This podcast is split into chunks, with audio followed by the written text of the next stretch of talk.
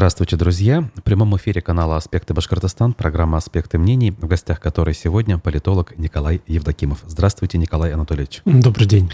А меня зовут Руслан Валиев, Никита Полянин за звукорежиссерским пультом, а наши трансляции вы можете наблюдать в YouTube, ВКонтакте и в Одноклассниках. В режиме прямого эфира лучше всего писать вопросы гостю в чате YouTube трансляции. Именно за ними я слежу. Вот, э, ставьте лайки, делитесь публикацией. Это все очень помогает нашей работе. Август э, полностью вступил в свои права, к середине уже дело клонит. Э, часто говорили у нас, э, основываясь на опыте нескольких десятилетий, что август это месяц, когда могут происходить какие-то важные события, не всегда э, радужные да, в истории нашей страны, иногда какие-то поворотные моменты были, иногда просто кризисные ситуации развивались. На ваш взгляд, это как бы э, ну, ошибочное суждение, как бы основанное на буквально двух-трех случаях, или действительно вот как бы это время, когда что-то может произойти? Ну, понятно, не по климатическим причинам, а по каким-то другим соображениям временем? Э, нет, ну, э, действительно, к августу всегда, долгое время, точнее говоря, было такое довольно трепетное э, политическое отношение, но началось это с 91 года, наверное, с путча ГКЧП.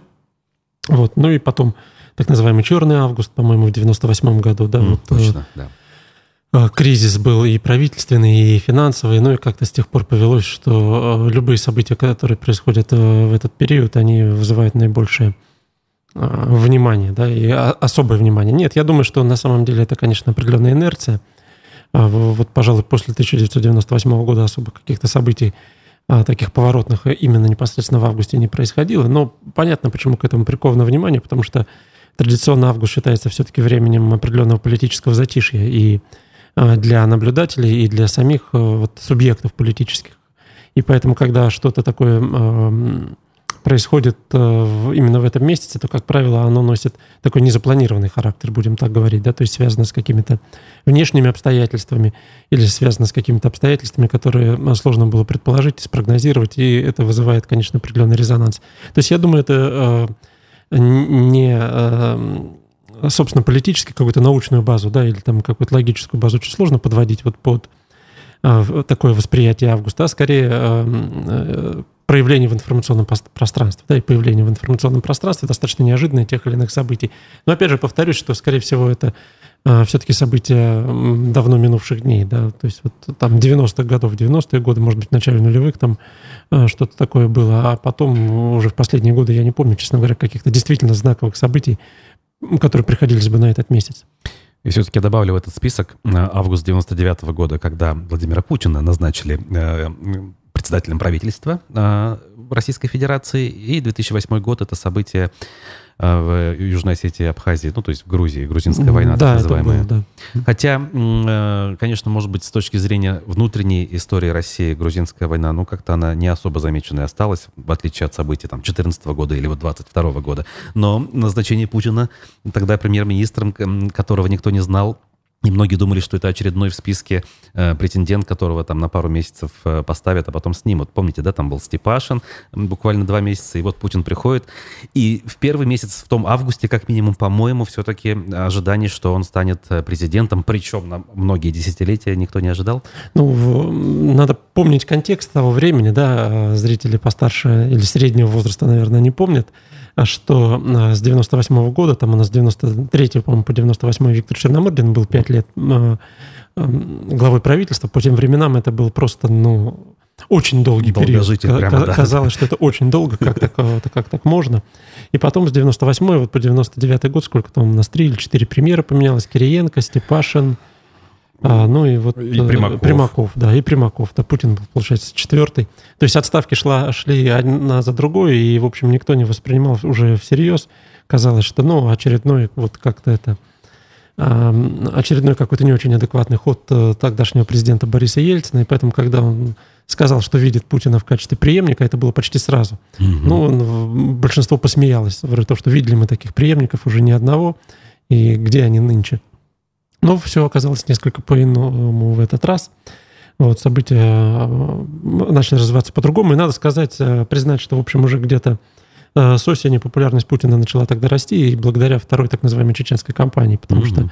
что вообще анализируя вот ситуацию и того времени, и отчасти сегодняшнего дня, надо признать, что, конечно, запрос на сильную руку, так будем говорить, в обществе был очень серьезный, и в какой-то степени он сохраняется вплоть до сегодняшнего дня. Но я думаю, во многом это инерция, конечно, тех событий, которые в 90-е годы происходили, э, сложных социально-экономических событий, поэтому а, приход э, руководителя, который мог бы продемонстрировать вот эту вот силу, он был востребован, и в какой-то степени мы все пожинаем плоды и вышли из того времени.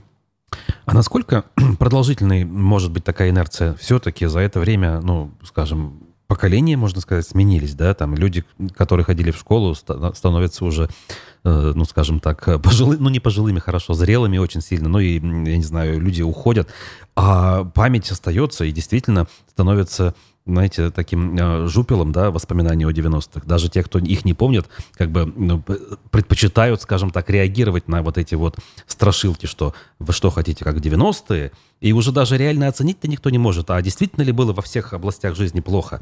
Э, потому что есть люди, кто более внимательно, скажем, изучает историю, они говорят, а вы посмотрите, а в том же 97-м году страна уже стала, стала восстанавливаться, долги по зарплатам исчезли, по пенсиям тоже. Вроде как экономический рост какой-то наметился.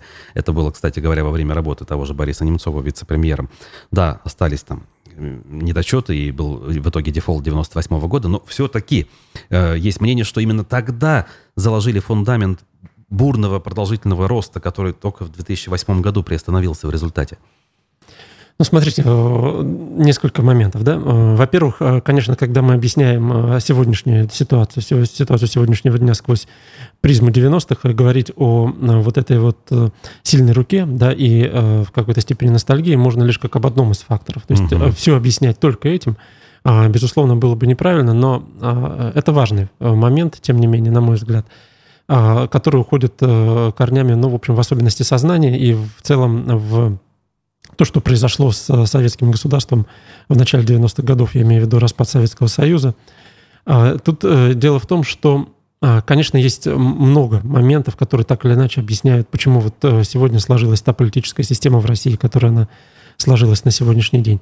И второй э, момент, да, э, связанный с тем, насколько долго это может продолжаться. Угу. Это может продолжаться э, несколько десятилетий, то есть тут нет никаких... Э, вот э, это же не... Э, точные науки, да, ну, общественные да. науки. А, поэтому сложно назвать э, какой-то конкретный период, но э, совершенно очевидно, что а, в истории, в том числе в истории России, вот э, периоды роста автократических тенденций, они всегда сменяются определенными демократическими тенденциями. Можно было ожидать, что это произойдет на рубеже там, нулевых и десятых годов с приходом Медведева в качестве президента. И, казалось бы, такие предпосылки там определенные были. Хотя сейчас, наблюдая за Дмитрием Медведевым, в это не, не особо верится, но тем не менее – а, но мы видим, что нет, фактически этого не произошло. Но это произойдет рано или поздно, да, потому что э, если мы посмотрим даже на историю советского государства, в общем-то, период э, сталинизма э, сменялся временем Хрущева, Хрущев опять сменялся брежневским застоем, затем на смену приходила Горбачевская перестройка. Ну, то есть здесь можно говорить о определенной цикличности развития. Если мы э, будем углубляться там в более какие-то в историю, скажем, начала 20 или 19 века, то мы тоже можем проследить вот эту вот определенную цикличность. Просто я не буду сейчас ну, э, на, этим, угу. на этом подробно останавливаться, потому что это долго э, можно по этому поводу рассуждать. Но это имеет место быть. А почему мы э, пришли именно к вот такой ситуации роста автократических тенденций очень сильных? Это связано в том числе с... Я все-таки вывожу из события начала 90-х годов. Я не совсем соглашусь по поводу того, что именно тогда были заложены основы угу. современного. Все-таки а, экономический рост начался, пожалуй, после 1998 года. Угу. Я, я это связываю скорее с правительством Примакова, угу. нежели с правительством там, Кириенко или деятельностью Немцова в качестве вице-премьера. Единственное, с чем я здесь могу с вами согласиться, что основы рыночной экономики, в общем-то, действительно объективно были заложены в 90-е годы. То есть, если мы исходим из того, что а, российское государство, хотя сегодня та же самая элита это подвергает сомнению, а, российское государство должно строиться вокруг э, рыночной экономики да, и свободного рынка, то тогда, конечно, именно в этот период, несмотря на сложные социально-экономические последствия, а, основы рыночной экономики были заложены. То есть та база, которая была создана и развивалась, но вплоть до сегодняшнего дня, а она действительно в 90-е годы была сформирована с, в связи с переходом к, рыно, к рыночной системе. Хотя э, с точки зрения социально-экономической это было тяжело. Но я здесь не только социально-экономические вопросы имею в виду. Я имею в виду э, вот ту ностальгию по сильному государству, которая угу. сложилась в, в обществе. То есть распад СССР а, повлек за собой не только падение жизненного уровня, это, конечно, тоже отразилось на популярности власти и Бориса Ельцина в частности, который, а, если мы говорим о 90-х, здесь я с вами соглашусь, в общем-то, сам демократом-то не был по большому счету, потому что если мы вспоминаем те а тот период, те же выборы 96 -го года, например, да, они тоже вполне так э, автократический характер Особенно имели. октябрь 93-го, если а, Особенно октябрь 93-го угу. года, расстрелы российского парламента, да, то там никакой демократии, естественно, не было. Просто по сравнению с сегодняшними наступлениями, в том числе, например, на свободу слова, конечно, тот период кажется э, демократическим, потому что, ну, э, власть позволяла говорить то, что она, то, что человек думает, да, то есть относительно свободы слова здесь действительно все было реализовано в полной мере. Другое э, дело, что никто к этой свободе слова не прислушивался, и политическая система все равно существовала в рамках той парадигмы и той системы отношений, которая а, тогда была властной элите а, нужна, присуща. В общем-то, я считаю, что и в 90-е годы в России демократического государства не было, государство было авторитарным. Другое дело, что степень этого авторитаризма была несколько иной, нежели сейчас. Mm-hmm. Вот. И возвращаясь к этому моменту, э, действительно, дело в том, что распад Советского Союза, он э, очень э, сильно повлиял на мнение людей относительно места их страны в системе мировых отношений. И это было очень, очень сильный удар по национальному самосознанию, если называть вещи своими именами. И здесь где-то страны Западной Европы, страны Запада широком смысле, действительно, они несут определенную ответственность, потому что они не извлекли уроки из того, что из уроки прошлого и не, не поняли, что а, когда крупная держава, в общем-то, э, терпит столь болезненное поражение, хотя в России никто не говорил о том, что холодная война проиграна, да, считалось, mm-hmm. что она просто закончена. Вот это неизбежно порождает реваншистские настроения. У нас было уже подобного рода в, опыт в истории. И вот э, мы эти реваншистские настроения в какой-то степени сегодня наблюдаем в плане воссоздания Советского Союза, попыток воссоздания Советского Союза. И, соответственно, а, значительная часть общества воспринимает это как э, политический реванш перед странами Запада, и именно по этой причине, я считаю, относится одобрительно к тому, что происходит. Правильно ли я понимаю, что именно э, тут даже не какими-то научными, политологическими, историческими материями люди рассуждают, а исключительно исходя из понятия справедливость. То есть справедливо будет э, нам, э, как говорится, восстановить свою страну, потому что то, что тогда произошло, оно было несправедливо. В значительной степени да. Понятие угу. справедливости, оно носит ведь не только эгалитаристский характер, то есть не только социально-экономическими а, моментами связано, да, то есть равное распределение, равные, mm-hmm. равные права и так далее, но и а, справедливость, то есть восстановление правды и восстановление того, что с точки зрения людей было связано не с объективными причинами. Понимаете, тут э, надо признать, что государственная пропаганда в течение всех этих 30 лет, она, в общем-то, формировала убеждение, но особенно в последние, безусловно, 20 лет, что распад Советского Союза был связан не с объективными, а с субъективными причинами. Угу. И люди действительно пришли к выводу, и в значительной части общества доминирует убеждение, что распадом, за распадом СССР стоит там Горбачев, Ельцин, ну и там в целом вот та политическая верхушка, которая в Советском Союзе была в конце 80-х годов, и российском, российская политическая верхушка начала 90-х. Вот, то есть об объективных причинах, которые привели к распаду СССР, не говорится, поэтому к чему это приводит? Ну, это приводит к тому, что огромная часть людей убеждена, что, ну, раз объективных причин не было, может быть, они не думают такими категориями, mm-hmm. да, но а, в целом такое э, убеждение присутствует, что раз не было объективных причин, раз виноват кто-то конкретно, то значит это можно исправить. Потому что ошибки одного человека исправлять всегда легче, чем ошибки системы. Угу. Вот, и в итоге мы наблюдаем вот то, что наблюдаем. Да, очень интересно, конечно, наблюдать, но не всегда, э, скажем так, в Весело. хорошем настроении это можно делать. Между тем, вот э, мы имеем то, что имеем, как говорится, и э, из Уфы э, уже 20-я гуманитарная колонна отправилась на Донбасс, э, 170 тонн, э, значит, грузов э, помощи. Э, вот когда все это начиналось, как бы, ну, более-менее относительно как бы понятно. Особых возгласов лично я не слышал, что ай-яй-яй, там нам самим кушать нечего, у нас у самих много проблем, поэтому зачем вы это делаете? Не, не задавали эти вопросы. А вот последний буквально месяц я вот замечаю в комментариях под новостями нашими в том числе люди пишут, а может типа хватит, а может быть все-таки обратим внимание на то, что у нас происходит. У нас сплошь рядом соцобъекты не могут сдать какие-нибудь школы, детсады. Вот прямо сейчас пишут, что вот в Инорсе э, одна из школ превратилась в долгострой, и в этом году обещали ее сдать на высшем уровне, но этого не происходит. Э, как вы думаете, вот это лишь какие-то отголоски э, недовольства, и они ни во что не могут перерасти, или тут все-таки какая-то более серьезная собака зарыта, и нужно быть повнимательнее властям? Во-первых, я хочу сказать, что применительно к Республике Башкортостан, ну и к Радию Хабирову в целом, как главе республики, вот оказание гуманитарной помощи Донбассу и вообще выстраивание контактов с Донбассом, оно началось э, не сегодня и даже не вчера, и даже не до начала спецоперации. То есть если э, уж кому и не подходит вопрос, где вы были последние 8 лет, да, так это к Радио Хабиру, потому что он действительно там, э, можно по-разному к этому относиться, в зависимости от политических взглядов, но а, то, что он а, постоянно апеллировал к теме Донбасса и выезжал, выезжал туда, не раз. да, не раз это действительно так. Что касается вот оказания гуманитарной помощи а, э, Донецкой и Луганской Народной Республики, да, я, честно говоря, пока не фиксирую вот подобного рода uh изменения настроений в глобальном. Да, возможно, есть постепенно увеличивается число людей, которые подвергают сомнениям вот э, сам этот факт. Но, на мой взгляд, все-таки а, пока перелома в общественном сознании в этом отношении не произошло. Не произошло, то есть большинство а, по-прежнему относится достаточно лояльно к а, оказанию вот этой вот помощи и в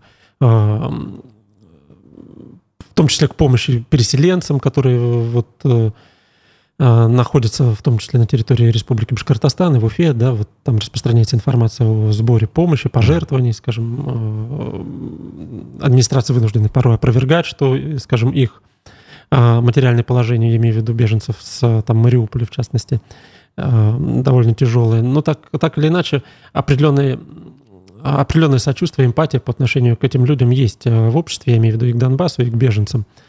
А, другое дело, что, конечно, по мере ухудшения социально-экономической ситуации а, концентрация людей на собственных проблемах, она будет возрастать. Угу. И если а, есть основания полагать, что экономическая ситуация, в общем-то, будет становиться тяжелее, если это действительно произойдет и будет дальше происходить, да, то тогда, конечно, постепенно люди начнут задаваться вопросом относительно того, почему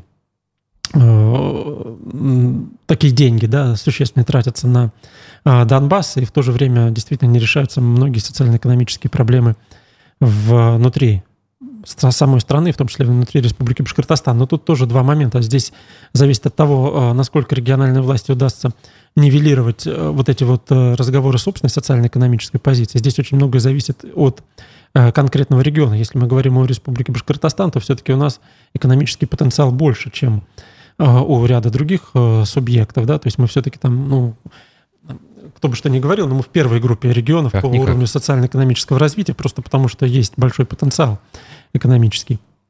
И, э, конечно, если где-то вот подобного рода а, настроения и будут в первую очередь увеличиваться, то я думаю, это в первую очередь в депрессивных регионах. В нашу республику это тоже возможно придет, но не, не в первую очередь. Там, это будет регион там, второго или третьего порядка, где вот подобного рода э, настроения будут возникать. Продолжая попытки разобраться в настроениях людей, э, я вот пытаюсь анализировать сам э, вот какие вещи. У нас же как бы ряд западных компаний уходит постепенно из страны. Вначале объявили паузы, дальше, значит, решили, что надо все-таки как-то распродать остатки товаров и уже уйти окончательно. Я говорю про ту же Икею или вот даже про магазины одежды H&M, обе шведские компании. Когда они стали как бы закрываться, уходить, э, возмущения на этот счет, э, кроме некоторых публикаций в соцсетях, я особо не замечал. Но когда они начинают распродавать остатки, сразу видно, что огромное количество людей с большим рвением, скажем так, хотят затариться данными э, товарами, мебелью или одеждой из H&M. А, и, судя по всему, как бы они чувствуют себя в этом смысле, ну, ущемленными, будут чувствовать, да, то есть они хотят э, быть причастными ко всему этому, хотят иметь возможность покупать эти товары, э, стоят в очередях, э, буквально как в советские годы там начинают перепалки устраивать. Эти же люди при этом как бы вот к данным явлениям относятся как к должному, да, то есть они не задают вопросов, а, почему же так происходит. Даже если кто-то из них и задает вопросы, и имеет на них ответы, при этом не переадресуют они этих вопросов э, властям, да, не говорят, зачем вы себя так ведете, что мы вынуждены вот так вот э, страдать. То есть то ли отсутствуют причинно-следственные связи, то ли, если они присутствуют, то эти самые связи перекрывает страх. То есть, условно говоря, западный гражданин, он видит какое-то экономическое явление, удорожание цены на газ, и он выходит на митинг. Прекратите там спорить с Путиным потому что мы не хотим платить много за газ. Наш гражданин пойдет, выстоит в очереди, потом примет как должное закрытие этого магазина и никому вопросы не задаст. Вот э, я, конечно, тут и сам попытался уже ответить, но все-таки вот как вы видите э, эту картину? Есть ли э, проблема вообще, вот, э, которую я пытаюсь обозначить? Или это как бы совершенно какие-то э, исключения, выходящие из ряда вон, которые не характеризуют структуру нашего общества? Э, три момента, наверное, да, здесь я хотел бы обратить внимание. Первый. А в чем э, главная и глобальная проблема для сегодняшней российской власти с точки зрения работы с общественным сознанием и э, населением? Дело в том, что за последние 30 лет, ну, в том числе начиная с 90-х, о которых мы говорили, в России построено общество потребления. Вот. То есть, хочет этого власть или нет, общество потребления в России сложилось. А общество потребления в первую очередь ориентировано на достижение определенных критериев э, материального благополучия со стороны человека. То есть это там, ну, квартира, машина, там, дача в советские времена, да, сейчас это определенный уровень жизни, определенный Причем не просто машина, как данность, как в Советском Союзе, а конкретная машина, приличная машина. Ну, чем, чем вот. дороже, тем лучше, да. Вот. То есть а, не э, рассуждая по поводу там того, насколько это э, соответствует или не соответствует там, нашим традициям и так далее, ценностям, скрепам это и есть. так далее. Это есть, это да. сложилось. Э, то есть российское общество – общество потребления. И поэтому сложно было ожидать, что будет иная реакция на уход и на понижение возможное почти наверняка понижение качества производимых товаров, производимой продукции, потому что все-таки западные бренды которые уходят, э, они брендами становились благодаря тому качеству, которое они предоставляли, ну или соотношению цена, цены и качества. Угу. Поэтому э, я пока не понимаю и не вижу, каким образом э, власть может решить эту проблему. Точнее говоря, проблему эту можно решить таким образом, как э, она решалась в Советском Союзе, то есть путем э, железного занавеса. И, возможно, подобного рода и произойдет, но дело в том, что все-таки условия не одинаковые, потому что информационная среда совершенно разная. Информационная среда и контакты с окружающим миром, они несопоставимы с тем, что были в середине даже 20 века. И, кстати говоря, возвращаясь к э, проблеме распада Советского Союза, да, и объективным причинам, как раз-таки объективная причина одна из, как раз-таки состоит в том, что и в Советском Союзе начало складываться общество потребления. И это общество потребления, которое начало складываться, в общем-то, еще с 60-х, 70-х годов, когда личное потребление для людей стало что-то значить, угу. оно во многом и привело к а, ну, вот, скажем так, э, отсутствию э, на самом деле идеологических скреп. Да? Угу. То есть, когда коммунистическая идеология стала восприня... восприниматься как симулятор, все вот эти коммунистические лозунги, там «догоним и перегоним», там и так далее, учение Ленина бессмертно, потому что оно там верно и так далее вечно, потому что оно верно. А люди перестали в это верить, потому что э, в их сознании все-таки господствовали принципы потребления. И сейчас э, это в еще большей степени присутствует. Это первый момент. Второй момент, почему, это, почему не происходит апелляция к органам власти? Да? По двум причинам. Во-первых, а, я это связываю с тем, что э, уровень политического просвещения и политического а, а, образования в целом в России разрушен. разрушен. И уровень политической культуры Э, ну, обычно говорят, что политическая культура не может быть ниже или выше, да, то есть она вот та или иная. Угу. А политическая культура такова, что а, люди предпочитают не спорить а, с властью. Я не думаю, что многие, как вы говорите, не видят причинно-следственных связей. Большинство людей, наверное, видят причинно-следственные связи. Но э, тип поведения, ведь политическая культура это не только образ мышления, но и модель поведения. Вот. Она не предполагает, что э, эти апелляции будут публично озвучены.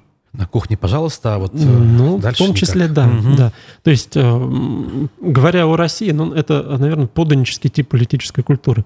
То есть, э, даже если есть понимание того, что это зависит от власти, публично это не будет озвучено до поры до времени, по крайней мере. Это может быть озвучено публично только тогда, когда население почувствует слабину со стороны власти, то есть, когда оно почувствует, что власть ослабла. Так уже было у нас ага. в том числе. Вот. Э, а э, сильная власть, э, ну, в силу серьезных патерналистских, в том числе, тенденций в обществе, поданической, той же самой политической культуры, ей такие вопросы задаваться большинством населения не будут. Понятно. Ну, то есть, как бы, в принципе, в основе у людей есть э, ну, возможность, что ли, как бы, да, и вот эти вот функции, они полностью не атрофированы, но должны сложиться объективно другие обстоятельства, чтобы прозвучало. Должны сложиться, но и э, еще раз повторю, что сложившаяся уже структура общества э, российского, она э, будет изменяться очень тяжело. То есть если э, общество потребления сложилось, то оно не исчезнет э, в течение там достаточно короткого промежутка времени. И доказывать людям, что вот э, нужно сократить потребление, что нужно отказаться от тех или иных благ, но ну, это достаточно сложно будет. И э, даже если э, люди промолчат, то внутренний протест у них относительно таких вот э, вещей он будет присутствовать. Между тем, э, Пользователь с ником «Быть мнению» пишет «Э, «Переболеем, переживем, свое лучше сделаем». Насколько вы разделяете вот эту позицию, которая, в общем-то, транслируется сейчас с самых высоких трибун? По поводу переболеем, переживем, свое лучше сделаем. Ну да, видимо, ну, это смотрите, вот догонку сказано. Ну, я, я понимаю, да. да. Э, я исхожу из того, что э, качество э, э, и качество управления, и качество образования, и качество производимой продукции, то есть качество во всем смыслах этого слова, а, повышается в условиях конкурентной среды. А, в условиях конкурентной среды и в условиях обмена с окружающим миром. То есть нет примеров э, того, чтобы государство, находящееся в изоляции, по большому счету, вдруг демонстрировал достаточно высокие темпы а, социально-экономического развития. Я понимаю, что э, есть а, тезис, который активно транслируется, что Россия не находится в изоляции, она изолирована только от западного мира, а, в общем-то, восточные, э, восточные так, государства, да, в широком смысле, а с Россией отношения продолжают поддерживать, в том числе тот же самый Китай. Но все-таки будем исходить из того, что тот же самый Китай часть санкций поддерживает, во-первых, mm-hmm. да. А, равно как и другие а, некоторые а, страны Юго-Восточной Азии, то есть передовые вот с точки зрения технологий, если мы говорим о другой какой-то части земного шара, помимо стран Западной Европы. Во-вторых, есть опыты, опыт других государств, ну, например, того же самого Ирана, на который мы сейчас ориентируемся, который показывает, что за 30 лет а страна все равно, не, ну там за 40 лет, 40 да, если даже. мы говорим 79 -го года, там mm-hmm. с иранской революции, а, более 40 лет, за эти 40 лет а, страна передовой ну никак не стала. Да, понятно, что и у нас а, ресурсов больше, чем у Ирана, а, но с другой стороны у нас санкций больше. То есть сейчас больше. по количеству санкций мы опережаем Иран. И э, в этом смысле сложно понять, каким образом э, мы будем выходить. Ну, конечно, мы сделаем, да, конечно, э, эта продукция будет, но другое дело, какого качества это будет продукция, насколько она будет конкурентоспособной. Понятно, что э, замещение произойдет просто потому, что это необходимо. Но дело в том, что это замещение все равно будет неконкурентоспособно в долгосрочной перспективе с теми странами, которые находятся внутри динамично развивающегося мирового рынка, если мы не будем находиться внутри этого рынка. Поэтому, да, произойдет, но э, как бы ни произошла архаизация в конечном счете, вот о чем речь. Да, в общем, э, я думаю, что надо помнить, как минимум, э, что в Советском Союзе э, все, что называлось импортным, оно было по определению лучшего качества, чем советское. Вот даже если было иначе де-факто, иногда, наверное, такое могло быть, что импорт был хуже, ну, я не знаю, в галошах, может быть, да, но все равно вот в психологии любого человека импортное было синонимом лучшего. Но это происходило потому, что а, был дефицит mm-hmm. импортных товаров, да, то есть а, мы не сможем побороть человеческую психологию, то есть то, что является дефицитным, то, что является редким, является более высоким по стоимости и является более высоким а, не только по цене а, в денежном эквиваленте, но и по а, восприятию, mm-hmm. восприятию населения более ценным. Да, очень интересно, но мы должны перейти к региональной все-таки повестке. У нас мы затронули, да, отчасти вот взаимоотношения руководства республики с там регионами э, значит, Донецка и Луганска, но ведь есть еще и внутренняя жизнь, э, и мы хотим вот в рамках своей работы как бы привлекать внимание республиканского руководства, что у нас в республике Башкирии есть вопросы, которые нужно решать. И вроде бы там тоже иногда понимают, и даже какие-то кадровые решения принимаются – у нас, э, в частности, Алан Мазаев, человек наиболее универсальный в кабинете министров, получил новое назначение. Теперь он уже не узкопрофильный министр, а целый вице-премьер, курирующий ЖКХ и строительство. В связи с этим э, как бы вопрос, вот как вы видите себе эти назначения? Это реально как бы ротация в рамках попыток улучшить качество деятельности, или это дефицит кадров характеризует? Может быть, еще какие-то вещи мы должны из этого увидеть? Ну и то, и другое на самом угу. деле. А, безусловно, если происходит определенного рода кадровая ротация, то а, власть ведь не, не действует а, себе в ущерб, да, то есть на зло маме отморожу уши, как говорится, да, то есть если происходят определенные кадровые перестановки, то, соответственно, руководство считает, что они приведут к изменению социально-экономической ситуации, ну, может быть, не в глобальном смысле, но повысится качество управления в той или иной сфере, потому что понятно, что а, как бы там ни было, и руководство республики тоже понимает, что республика живет в рамках э, той парадигмы, которая сегодня в России существует, социально-экономической, в рамках тех условий внешнеполитических, внешнеэкономических и внутриэкономических, которые сложились, да, и есть объективные вещи, на которые очень сложно повлиять. То есть если э, иностранный инвестор уходит, например, из России в связи с санкциями, в связи с международной ситуацией, то имеется в виду западной в первую очередь, то сложно как каким-то образом а, повлиять на эту ситуацию на региональном уровне. То есть это точно не вина руководства республики, а, имеется в виду не экономического блока, это точно, по крайней Конечно. мере. Угу. Вот. И э, поэтому все вот эти вот изменения кадровые, они связаны с тем, что с одной стороны, это желание каким-то образом повысить эффективность управления в в той или иной сфере. А с другой стороны, действительно, кадровый дефицит, потому что воспроизводство кадров управленческих, оно страдает, кадров управленческих не хватает, но особенно на низовом уровне. Угу. Я имею в виду даже не просто специалисты муниципальные или гражданской службы, да, а начиная где-то с уровня руководителей отделов в муниципалитетах даже. и угу. на уровня региональной власти. Здесь э, есть уже, ну, это связано со многими факторами. Это и воспроизводство, подготовка кадров, это и э, денежное довольствие, то есть э, уровень заработной платы. То есть как у нас принято считать, что чиновники, они там получают какие-то баснословные деньги, но на самом деле ведь чиновники разные бывают, да, то есть э, средний муниципальный служащий или там э, государственный гражданский служащий, его заработная плата ниже, чем в среднем даже по республике может быть вполне.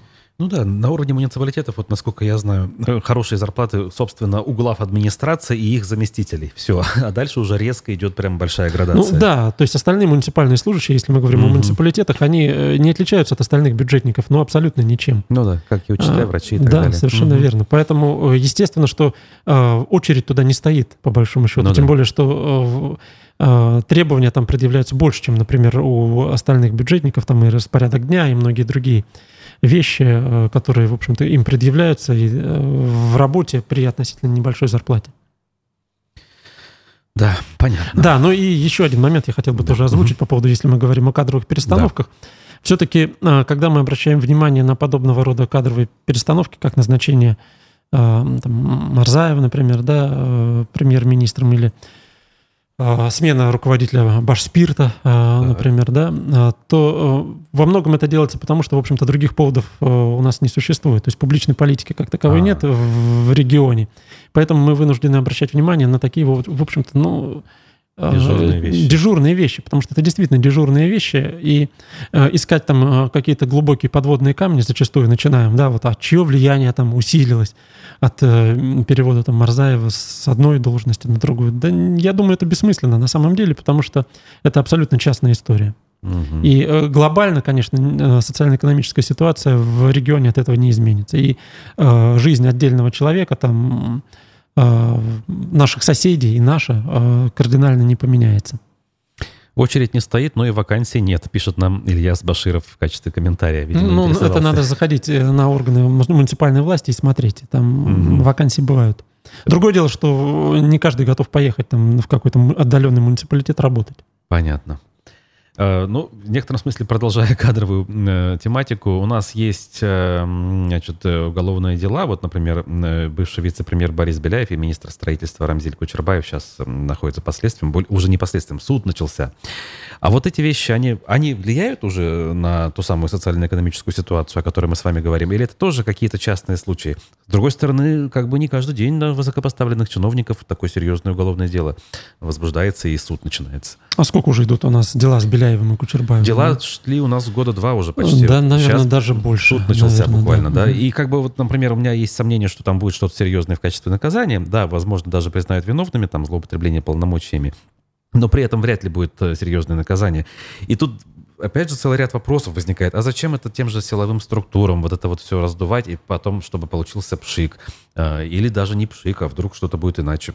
Прям вот вопросов много, ответов никаких. А, ну, это не, не первые дела уже, а, которые возникли и в республике, в том числе у нас, да, можно вспомнить там дело а, предыдущего вице-премьера а, республики ага. Гурьева. Вот, ну там были, были, были ситуации. Ну, да. Еще э, когда чиновники хамитовских времен, в общем-то, были э, арестованы, да, и в отношении них возбуждались дела. На самом деле это не, не региональный тренд, а общефедеральный. То есть мы видим это на всех уровнях власти и практически во всех регионах. И более того, где-то у нас и губернаторов, как в Пензенской области, например, да, угу. Белозерцева снимают, лишают доверия. А, Почему это происходит? Э, дело в том, что э, с развалом институтов гражданского общества, которые должны следить за э, вот этой вот ситуацией, то есть когда нет институтов гражданского общества, власть понимает интуитивно или, может быть, включая логику, что необходимо показывать населению, необходимо демонстрировать, что существует контроль за деятельностью чиновников на местах, mm-hmm. за деятельностью региональных и муниципальных чиновников. Да, кстати, на уровне муниципалитета в том же самом Иглинском районе, да, у нас mm-hmm. тоже такие дела имеют место быть. И, э, соответственно, они возникают. Они возникают, но мы можем вспомнить и в Советском Союзе, где гражданское общество находилось примерно в таком же состоянии, как сегодня в России, тоже регулярно возникали антикоррупционные какие-то дела, и заканчивались они для фигурантов, ну, как правило, плачевно. Я думаю, что в России в этом смысле, может быть, в современной России ситуация будет даже более как-то мягкая, помягче по отношению к тем, в отношении кого эти дела возбуждаются. Вот, то есть э, э, нужно где-то выпускать пар. И э, государство, власть, система в таком широком смысле этого слова понимает, что антикоррупционный тренд есть, запрос общественный есть на борьбу с коррупцией и пытается удовлетворять. Другое дело, что это частный случай. То есть я не считаю, что это система, угу. что это системная борьба с коррупцией. Это частные случаи, которые инициированы федеральным центром, ну или, соответственно, структурами, которые сегодня в регионе представлены, представляющие федеральный центр, я имею в виду там, Министерство внутренних дел, прокуратура и так далее. Да, понятно. То есть это не, собственно, борьба с коррупцией, а борьба с частными коррупционерами. И то а, это э, э, с натяжкой определенной. Ну, скажем так, это борьба, безусловно, с коррупционерами, но это не борьба с коррупцией как системным явлением, да. Угу.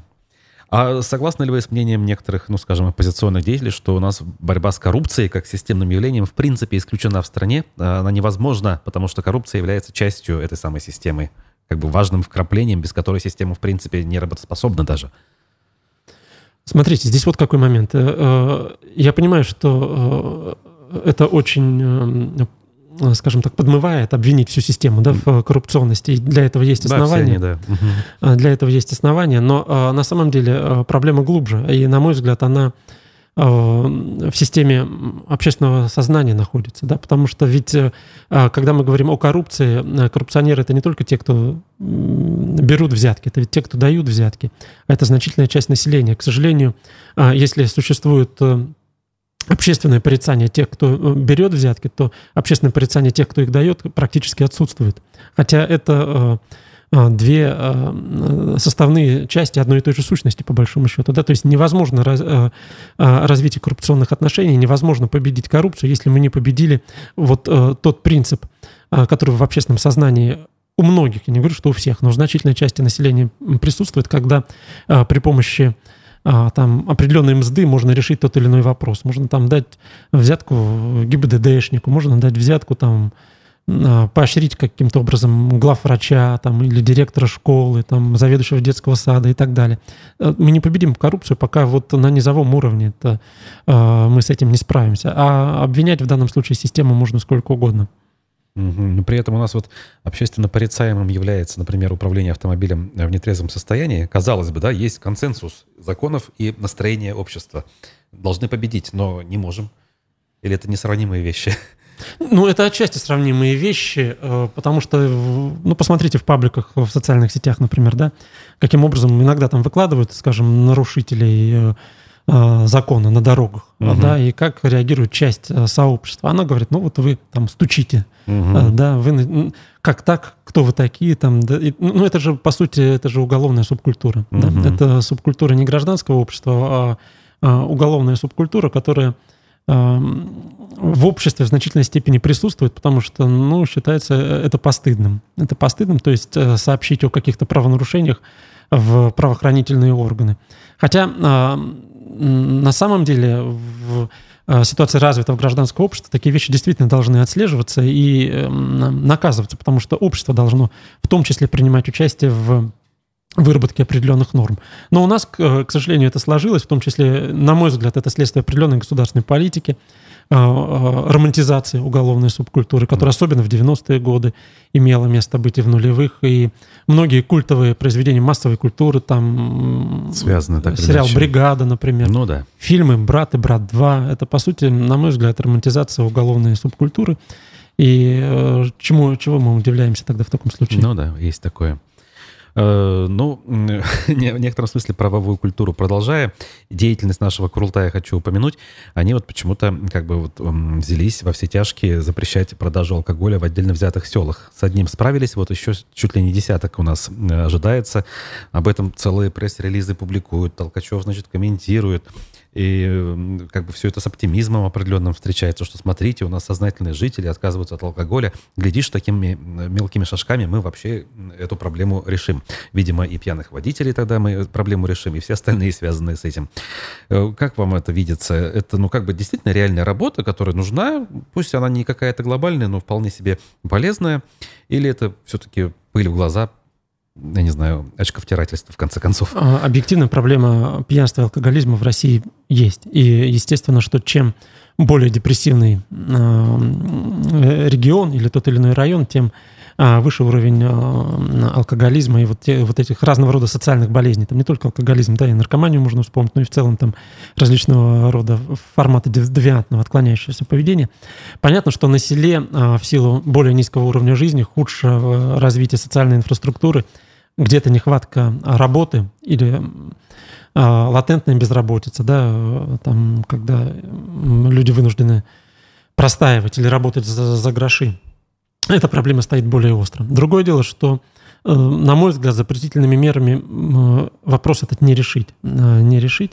И попытки ограничения продажи алкоголя, в общем-то, они были. Мы можем вспомнить и Горбачевскую там, ну, там период, да, да, относительно короткий. Я боюсь, что это приведет э, к совершенно другим последствиям. То есть я, я не знаю, честно говоря, просчитывали ли это депутаты Курултая. Э, пока я вижу только запретительные меры, но не вижу, э, чтобы была проведена какая-то аналитическая работа. То есть насколько вырастет число, например, контрафактной алкогольной продукции э, в этих регионах. И последствия соответствующие для Последствия соответствующие mm-hmm. для здоровья. Ну, само собой, да, смертность, соответственно, от отравления разного рода суррогатом. Насколько вырастет число э, завоз и нелегальная торговля, э, например, водкой, да, той же mm-hmm. самой. То есть, ну, ладно, в одной деревне запретили, но в соседнем-то районе или в соседней деревне э, ее продают, соответственно, ее будут... Э, ну, это просто может привести к спекуляции и так далее. Mm-hmm. Вот... Э, безусловно, бороться определенного рода социальными бедами нужно. Но, на мой взгляд, э, запретительные меры – это последнее. Это определенная степень демонстрация бессилия. То есть, что других э, шагов и других мер для того, чтобы побороть вот это вот э, зло, эту проблему, не видим. Не видим и, соответственно, не можем предпринимать. Хотя, на мой взгляд, определенные опыт и определенные э, шаги для э, того, чтобы сформировать ну, какое-то более внятное потребление алкоголя, в общем-то, предпринимались. И, скажем, есть статистика, которая говорит, что борьба с курением, например, в России за последние там, годы, несколько лет она дала свои плоды, то есть число курящих людей, оно снижается, это объективные данные, это статистика. То есть, значит, можно не только запретительными мерами, она же не запрещает продажу сигарет, а, это отсутствие рекламы, в том числе скрытой, uh-huh. это формирование определенного образа жизни, определенной культуры, здорового образа жизни, там его пропаганда, продвижение и так далее. Все это, в общем-то, решается. Понятно, что мы, наверное, не победим вообще эту проблему, но ее минимизировать можно, и, на мой взгляд, точно не запретительными мерами. А, в некотором смысле вернусь вот к тому, как выглядит наше общество, его структура, отношение общества к реализации собственных прав на примере того, что у нас все-таки иногда в отдельных э, направлениях, скажем так, э, жизнедеятельности люди позволяют себе э, чего-то требовать. Иногда даже на радикальные меры идут, в частности, на голодовки. Вот буквально история последних дней. Голодовка дольщиков ТСЖ «Дуслык строй» дома на Кирова-Пархоменко. Кстати, вот сейчас приходит информация, что они все-таки прерывают эту самую голодовку, но она довольно долго шла. На нее реагировал даже глава республики, говоря, что хватит, э, как говорится, меня э, в этом смысле терроризировать, да, мы и так вашу проблему решим. То есть есть у нас вещи, э, в реализации которых люди готовы как бы спорить. Да? А вот где проходит грани между теми явлениями, за которые люди готовы бороться, и, скажем так, вещами, в которые нос свой лучше совать не предпочитают не совать? Эта грань очень четкая. Это личность конкретного человека и обстоятельства, которые, как кажется людям, влияют на их существование или не влияют на их существование. А в данном случае, если мы говорим о проблемах дольщиков, которые у нас не один год уже существуют э, в республике, а, люди совершенно четко осознают, что э, это их собственные деньги, которые они, возможно, потеряли, да, или, по крайней мере, есть риск того, что они их потеряли существенный. Это э, какие-то другие вещи, э, которые связаны с их э, качеством жизни и здоровья, например, экологические какие-то проблемы. Угу. У нас часто, когда экологическая ситуация действительно становится острой, люди начинают выступать, поднимать голову, да, выступать против и так далее. То есть, когда существует непосредственно прямая корреляция, прямая связь между той или иной ситуацией сложившейся и твоим благосостоянием, твоей жизнью, твоим Э, уровнем жизни, твоим здоровьем там, и перспективами, в том числе для твоих детей. Тогда люди, да, готовы говорить по этому поводу и выступать по этому поводу. В политике, ну, дело в том, что э, есть такой момент, связанный с тем, что когда люди рассуждают о политике, они кажут, э, исходят из того, что от них ничего не зависит. Mm-hmm. Да? Они считают, что от них ничего не зависит. Более того, в течение многих лет людям внушалось, и, в общем-то, не безосновательно, что основные политические решения принимаются Э, наверху, то есть они туда не достанут.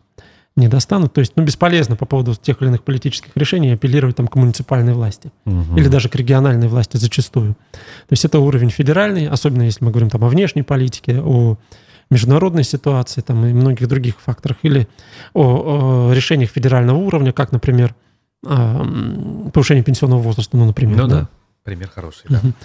Поэтому, э, да, возмущение может быть, но оно, как правило, не направлено. То есть э, надо же понимать, что когда речь идет о голодовке, это конкретный сигнал конкретным людям, а именно угу. руководству республики. Когда речь идет о, например, разговорах на кухне, как вы выразились, да, или даже в выступлениях там в социальных сетях каких-то, да, то это, как правило, в общем-то, такое обезличенное. Это скорее обращение не к власти, а к общественному мнению угу. или к окружающим тебя людям. То есть высказывание своего недовольства, а, в результате которого люди не ждут, что это каким-то образом изменится. То есть они не ждут конкретных действий со стороны власти после этого. Именно по причине того, что, ну, зачастую они не видят э, прямой связи между тем или иным политическим решением и влиянием этого решения на непосредственно на их жизнь. Понятно. Так, ну и еще тут вот был комментарий, сейчас найду. А, так, 27 августа на площади Салавата Юлаева в Уфе пройдет очередной фестиваль «Молочная страна». Казалось, забытая история, но вот она возрождается. Не стараются ли власти, спрашивает Владимир, создать видимость благостной картины мирного времени? Не стоит ли сейчас поставить все событийные мероприятия на паузу? Два ну, вопроса. у нас один депутат уже предложил поставить э, мероприятие на паузу, и 7 лет в итоге получил за это. Поэтому думаю, что нет, не будут их э, на паузу ставить. Что касается э, молочной страны, то сейчас власти в регионах, и в том числе в Республике Башкортостан, понимают, что а, нужна какая-то определенная позитивная повестка, mm-hmm. потому что нельзя постоянно накачивать людей только негативной повесткой. А, молочная страна, она у нас проводилась, правда, при бывшем главе региона, но объективно а, по производству молока республика там один из лидеров в стране. Но это, это, это так, да. То есть там я сейчас не помню точно, но в топ-5 это точно входит, наверное. Угу. А то и выше еще. А, по производству молока. Ну, это то есть сильная сторона а, сельского хозяйства региона, тем более, что а, есть уже определенная традиция проведения подобного рода праздников. Ну, поэтому я думаю, что постепенно, постепенно число вот таких мероприятий они будут увеличиваться, если не произойдет новый скачок коронавирусной инфекции, конечно, mm-hmm. да, потому что сейчас многие специалисты об этом говорят, о том, что с конца сентября, со второй половины можно ожидать нового роста числа заболевших. Вот если этого не произойдет, или если он будет более-менее контролируемым, то я думаю, что такие события будут происходить, потому что э, усталость от негатива у населения, в общем-то, чувствуется. Вот, и, кстати, в этом смысле я вижу противоречия в высказываниях, которые мелькают в федеральной повестке. С одной стороны, медики там и сотрудники там Роспотребнадзора намекают, что смотрите-ка, у нас все это может подрасти, и поэтому нам надо будет вернуть все те же самые ограничения, что у нас были. А с другой стороны, как бы политическая составляющая элит говорит, ребята, тормозите, никаких ограничений, как были в 2020 году, мы точно вводить не будем. Э, как, какой ближе вам подход или какие, может быть, прогнозы вы готовы в этом смысле сделать? Действительно ли будет вот это противоречие? С одной стороны, медики будут трубить, что будьте осторожны, внимательны, прививайтесь и так далее, но политики будут делать вид, что ничего не происходит. Ну, медики будут э, трубить об этом ровно в тех пределах, которым им будет разрешено трубить об этом. Угу. А, потому что в конечном счете, э, конечно, политическая повестка будет определяющей э, в этой связи. Если эпидемиологическая ситуация будет э, действительно сильно ухудшаться, ну, тут надо смотреть на совокупность факторов. То есть э, надо смотреть на, на то, как будет развиваться ситуация на Украине, э, имеется в виду там э, специальная военная операция, то есть в, каком, в какой стадии она будет, то есть произойдет ли там э, замораживание определенное этого конфликта, то есть стабилизируется ли там линия фронта, например, как пройдет или не пройдет референдум и многие другие факторы. Если произойдет определенная стабилизация на этом направлении, то я не исключаю что коронавирусные ограничения в той или иной мере вернутся. Другое дело, что я не думаю, что они вернутся как в 2020 году, то есть там с э, локдауном ну, да, и понятно. тому подобными вещами. Да, то есть, скорее всего, это просто возвращение масочного режима. Угу. Возвращение масочного режима, где-то, может быть, ужесточение работы каких-то э, учреждений, хотя не полное их закрытие. Потому что сейчас в целом при ожидании кризиса экономического еще и закрыть организации малого и среднего бизнеса, ну, для них это вообще будет катастрофа. А, с другой стороны, если а, ситуация на Украине будет а, сохраняться очень остро, или, может быть, даже произойдет обострение в силу тех или иных причин, то я думаю, что никаких ограничений, безусловно, не будет введено. Понял. Ну, еще один вопрос зачитаю от Ильяса, нашего зрителя. Как вы думаете, почему республиканские власти вместо того, чтобы выявлять на рынке перекупщиков и освобождать, освобождать реальные места для бабушек, владельцев ЛПХ, создают новые торговые ряды? Ну, тут, видимо, имеется в виду, что вот... Ну, ситуация в Нефтекамске, я так Например, понимаю, да? Да, да, да. да. Ага. Я, честно говоря, не очень как бы понимаю, в чем суть вопроса, и, может быть, не очень владею информацией по этому поводу. Угу. Но я не вижу ничего плохого в создании вот э, дополнительных рядов для а, торговли. В общем, э, я понимаю логику региональной власти, почему она так делает, почему создаются вот эти новые торговые ряды.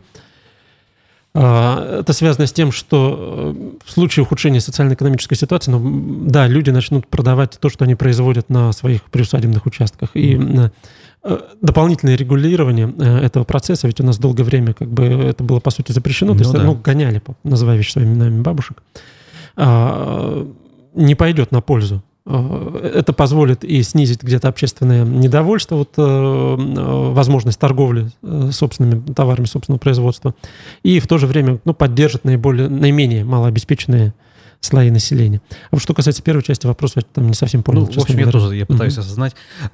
Не значит ли это, что мы можем вернуться к знаменитому указу Бориса Ельцина 92 года там, о, о свободе торговли, торговли что, когда можно было всем везде и любое время торговать ну, без каких-либо в такой ограничений. Форме, в такой форме нет, но стихийно это в какой-то степени происходит. Угу. Стихийно это в какой-то степени происходит, потому что э, ведь подобного рода действия, они определяются еще и уровнем благосостояния. В 90-е годы все торговали ведь не только благодаря э, указу, который Борис Ельцин выпустил, но и потому что это была единственная форма выживания для многих людей в тот период.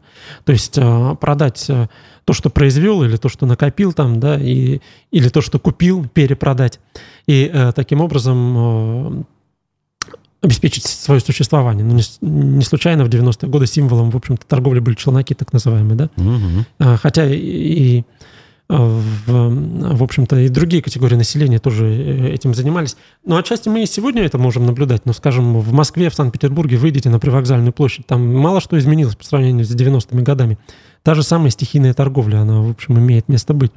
Это говорит о том, что в случае, если э, социально-экономический кризис будет углубляться, да, возможно. Я не думаю, что мы вернемся в 90-е в прямом смысле вот э, в визуальном восприятии угу. того, что там происходило, но в какой-то степени повторение вот э, того, что люди начнут уходить в частную торговлю, да, возможно. Ну что ж, поживем, увидим. А в программе «Аспекты мнений» гостем, экспертом сегодня был политолог Николай Евдокимов. Меня зовут Руслан Валиев. Увидимся, услышимся. До свидания. Всего доброго.